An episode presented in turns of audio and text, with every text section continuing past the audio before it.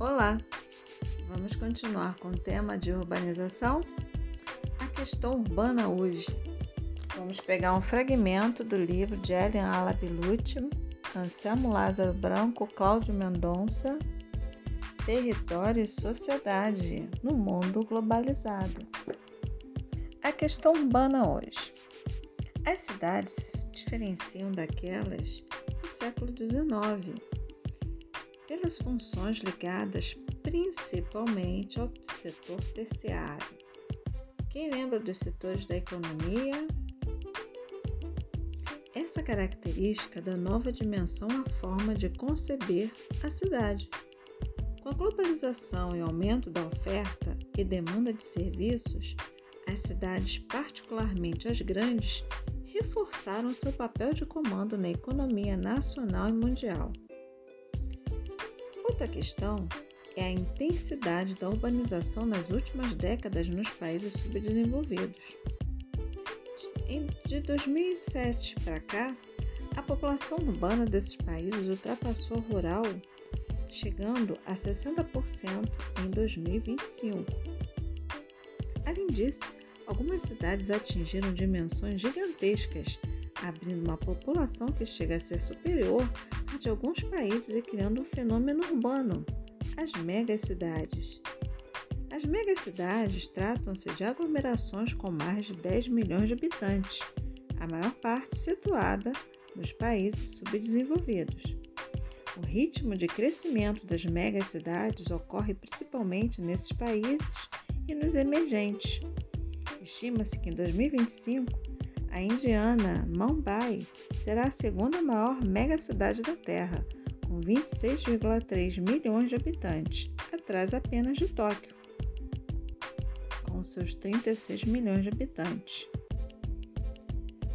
A intensidade dos fluxos migratórios para essas cidades promove seu crescimento acelerado, sem planejamento que atenda às necessidades sociais e econômicas de parte considerável de sua população.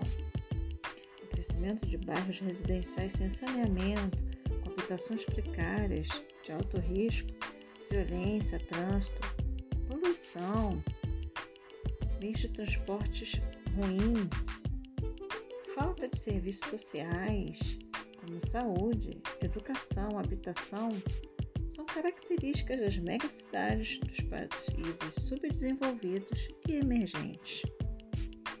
Operacionalmente e funcionalmente, acredita-se que as megacidades guardem mais semelhanças entre si do que com outras cidades menores de seu próprio país.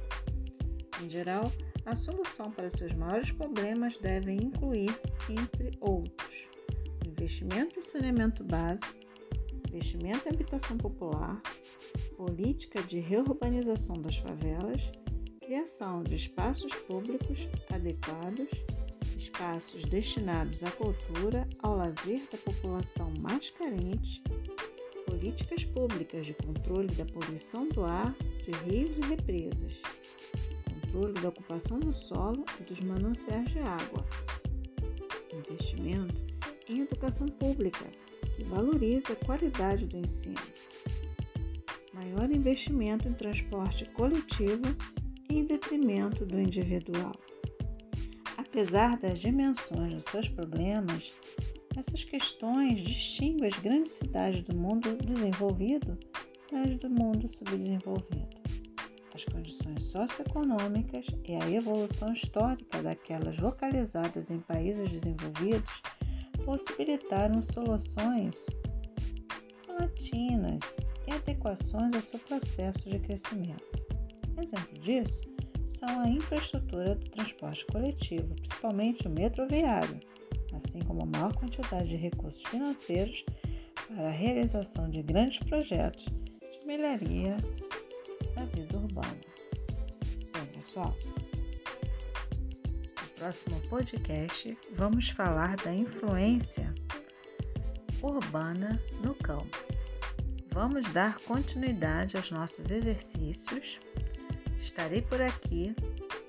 Até!